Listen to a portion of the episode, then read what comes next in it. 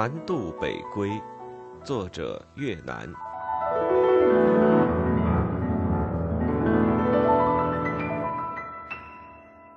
本专辑只朗读书中注解，欲听全书正文，请移步其他专辑。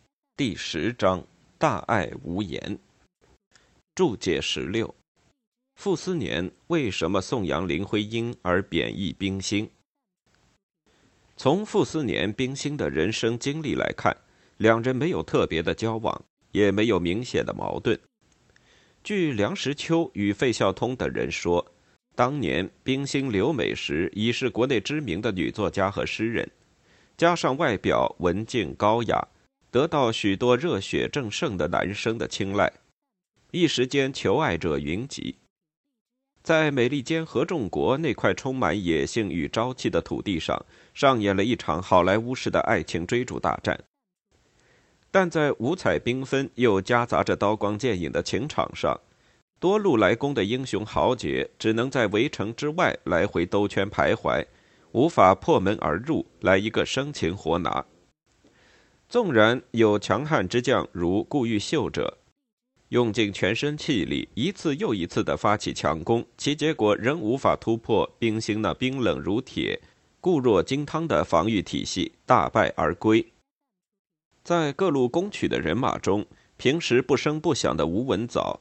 坚信世间无不破之城与不到之木，乃抖起精神，以《孙子兵法》所倡导的巧取制胜之道，利用独特的火攻战术，几个回合下来，使冰心的防线产生雪崩，从而一举拿下，取得了令人喝彩又被众人嫉妒的辉煌战绩。而这部大片中上演的一切因缘际会、爱恨情仇，与傅斯年皆毫无干系。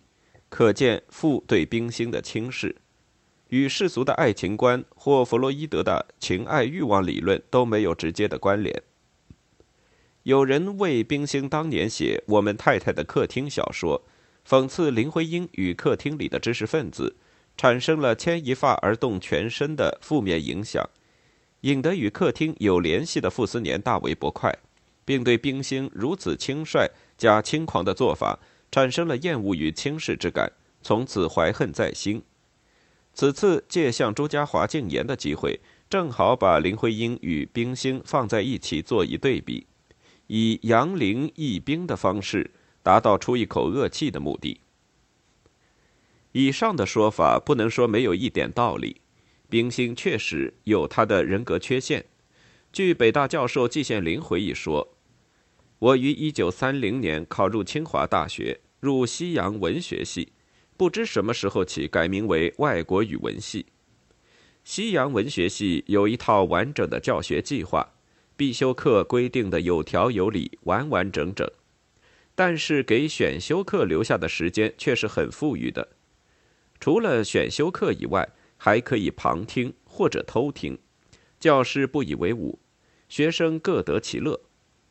我曾旁听过朱自清、俞平伯、郑正铎等先生的课，都安然无恙，而且因此同郑正铎先生建立了终生的友谊。但也并不是一帆风顺。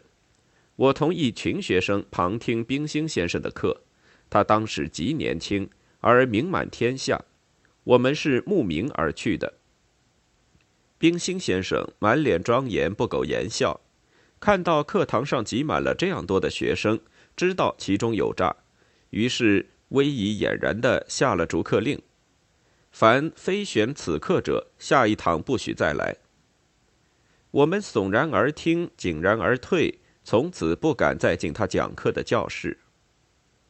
从这一段回忆看，冰心除了当年撰写《我们太太的客厅》，讽刺与梁思成、林徽因交好的学界朋友。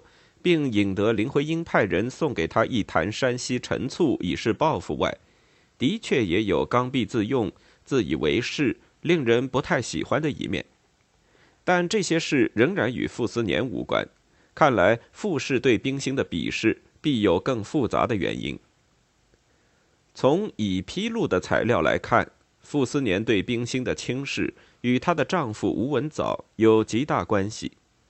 这一说法的证据是，晚年曾经做过高官大员，且一直坚持认为新中国成立后知识分子非来一场改造不能走上正途的费孝通，在接受上海大学教授朱学勤访问时，曾断断续续地说过这样的话：在燕京，吴文藻同他们都不对的，他是清华毕业的，应当回清华的，因为冰心到了燕京，他们夫妻俩以冰心为主。他同司徒雷登很要好的，这样吴文藻是被爱人带过去的，在燕京大学他没有势力的，在燕京靠老婆，后来出了燕京他才出头。吴文藻的一生也复杂的很呐，我们燕京大学是跟老师的，一个老师带几个好学生，我是跟吴文藻的。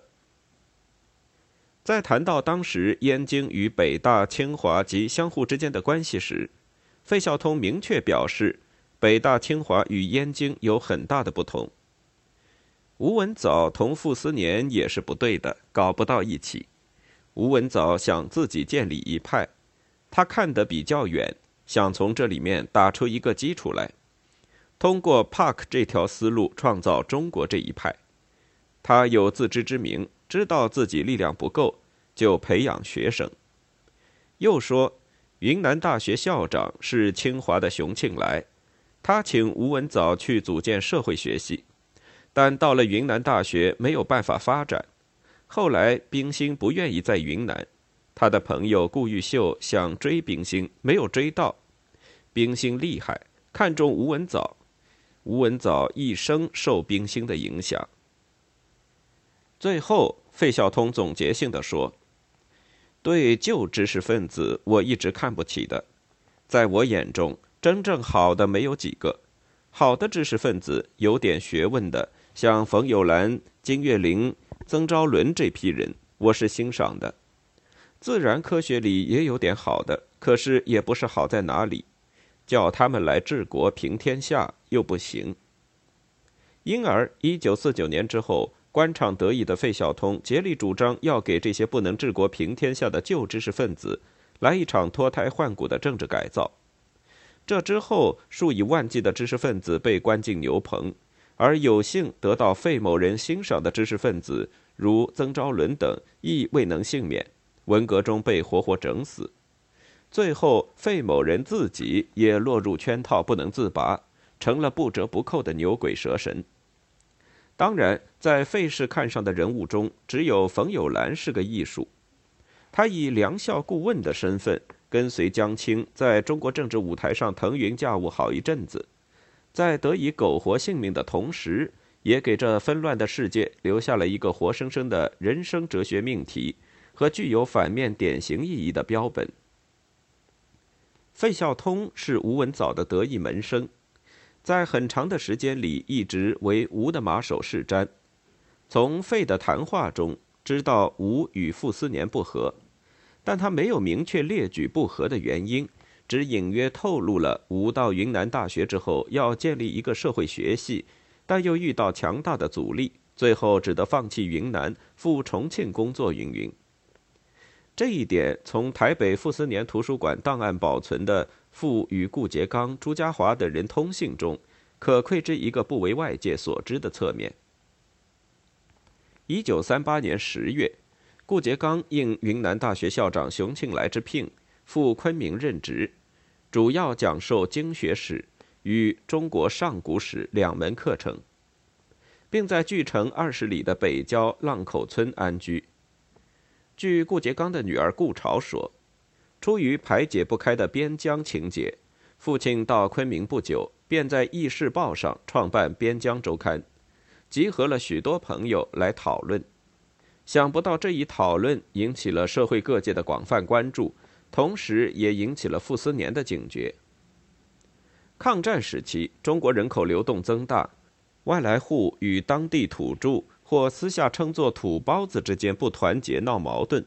或暗中较劲儿的现象普遍存在，在当时国民党统治的西南边城昆明如此，而共产党控制的陕北黄土窑洞依然弱势。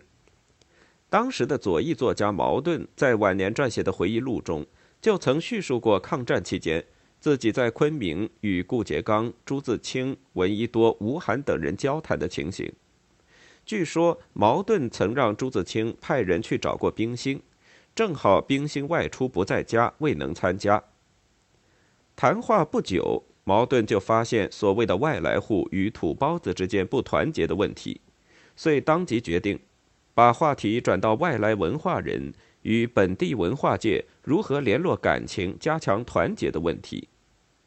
参加谈话的顾颉刚在发言中说：“大家步调一致是对的。”但把单方面的意见强加于人就不对了。差不多就在这个时候，针对顾颉刚在《议事报》上弄出的那个《边疆周刊》以及登载的文章，傅斯年通过对昆明社会各阶层思想现状的分析，清醒地意识到民族矛盾是一个极为重要和敏感的问题，从团结的大局出发，毫不客气地给予了批驳。傅斯年在致顾颉刚的信中这样说：“有两个名词在此地用之宜必谨慎，其一为边疆。夫边人自西为建成，边地自古为不开化之一名。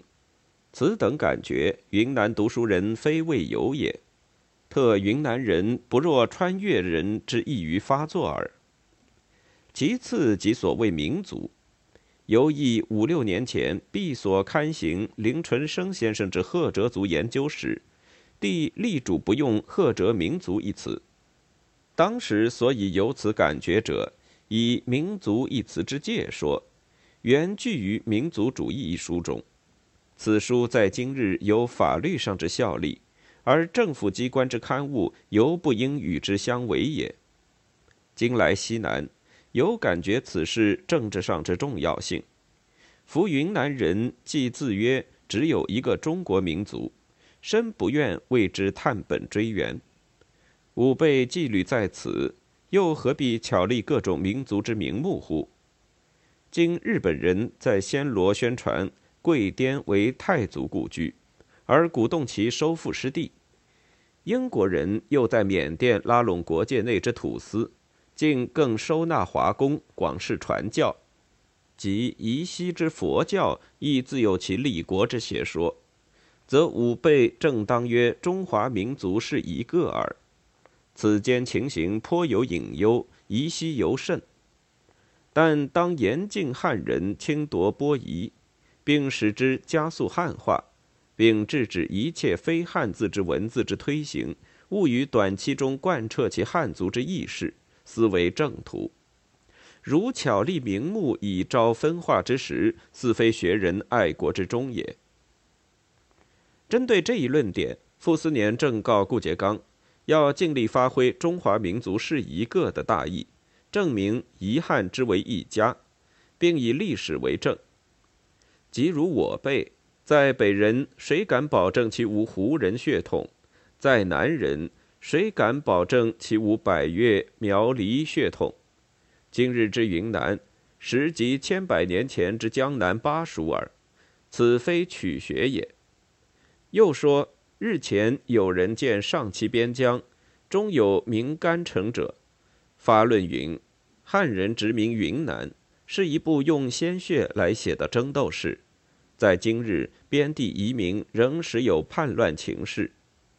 所谓鲜血史，如此人烧之史实，当知其妄也。有人实不胜害怪，帝甚愿兄之抚顺卑贱，与国家实有利也。当此之时，顾颉刚、傅斯年二人应在广州中山大学时代和后来的一系列矛盾早已割袍断义，互不来往。但为民族大义计，顾颉刚接信后听从了傅斯年的劝说。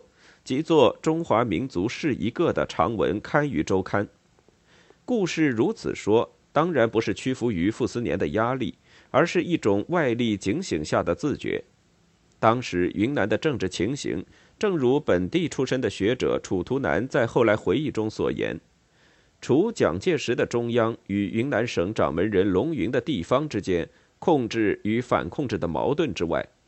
在文化教育界，已经产生了本省人和外省人云大与联大之间的隔阂，以及高级知识分子之间，如留美派、留欧派、杨教授和土教授等门户之间。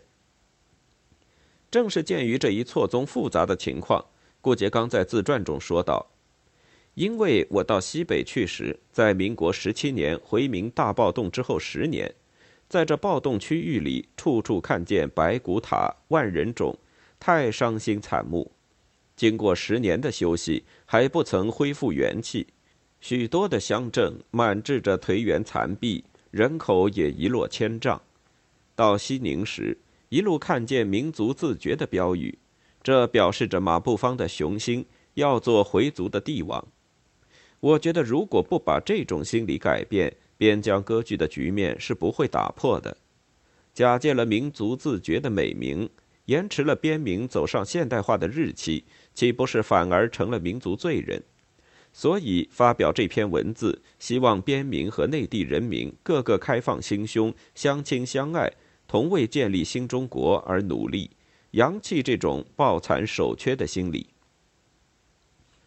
顾颉刚在一九三九年二月七日的日记中写道：“昨得孟征来函，责备我在《议事报》办边疆周刊，登载文字多分析中华民族为若干民族，足以起分裂之祸，应写此文以告国人。”此为久蓄于我心之问题，故写起来并不难也。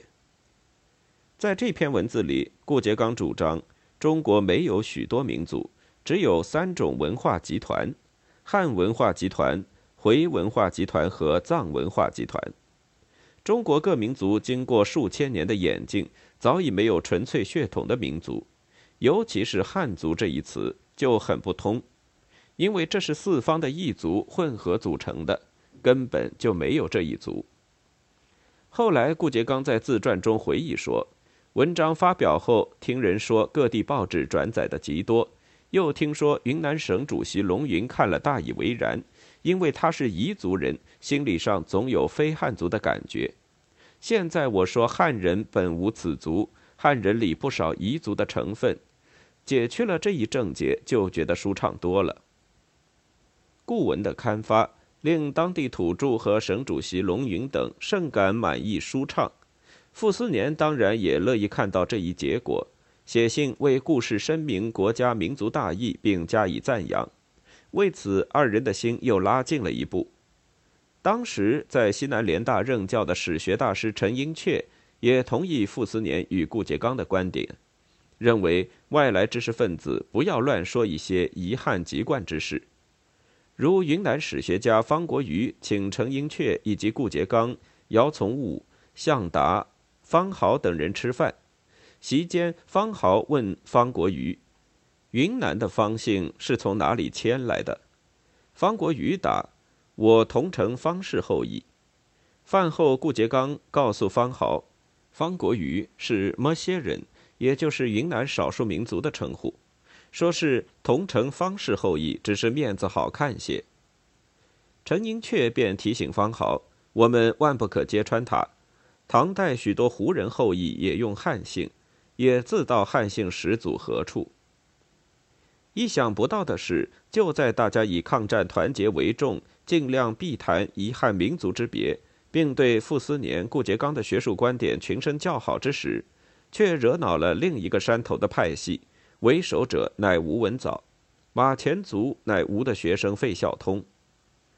吴文藻与费孝通同在云南大学社会学系，费是吴的助手。当时吴文藻是属于中英庚款基金会派往云南大学的，因而吴氏携庚款之声威，与费孝通辈联合一帮师生和所谓的民族学家，在昆明搞了一个号称民族学会的山头。并扯出大旗占山为王，有声有色地闹僵起来。众所周知的是，以傅斯年为首的中央研究院历史语言研究所本来就有一个声望颇大的民族人类学组，其人员由大字号海归吴定良、林纯生以及著名的学者瑞义夫等人构成。这个组至抗战爆发时，已遍走中国大部分地区。特别对东北和西南地区少数民族，有广泛的调查研究，并动用了当时世界最先进的摄影机进行实地考察拍摄。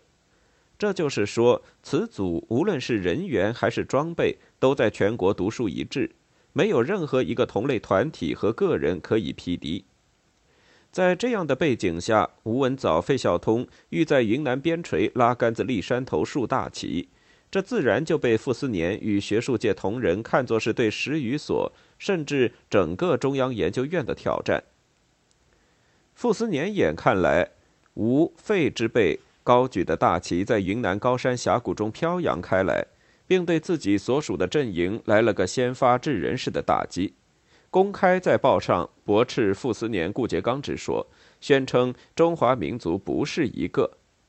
傅斯年一看自是怒火攻心，立即意识到吴文藻、费孝通等民族学家的言论将在云南产生极其不良的社会影响，弄不好会产生新的乱子，引起复杂的民族纠纷，必须立即想法截断这股势力。根据兵来将挡、水来土淹的兵家战略。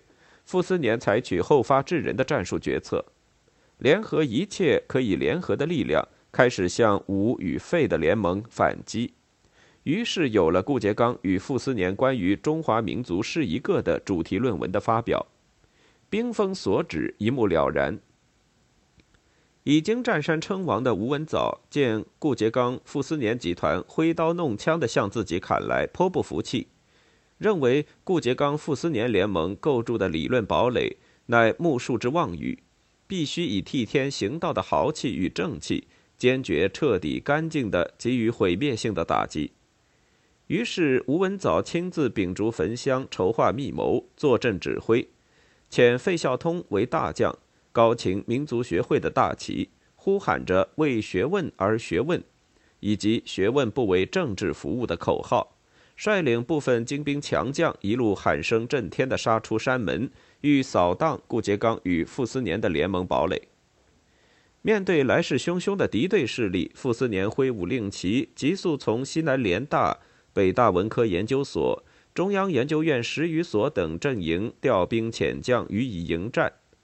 因吴氏敢于较劲称王的底气，来自由美金、英镑支持的中英庚款董事会。而当时该会的董事长是由国民党中央组织部长朱家骅兼任，总干事为杭立武，傅斯年便采取了釜底抽薪的狠招，立即密函朱家骅、杭立武二位钱权在握的掌门人，揭露吴文藻、费孝通之谬说，痛陈其妄为，隶属思想观点之荒唐，成事不足败事有余之危害。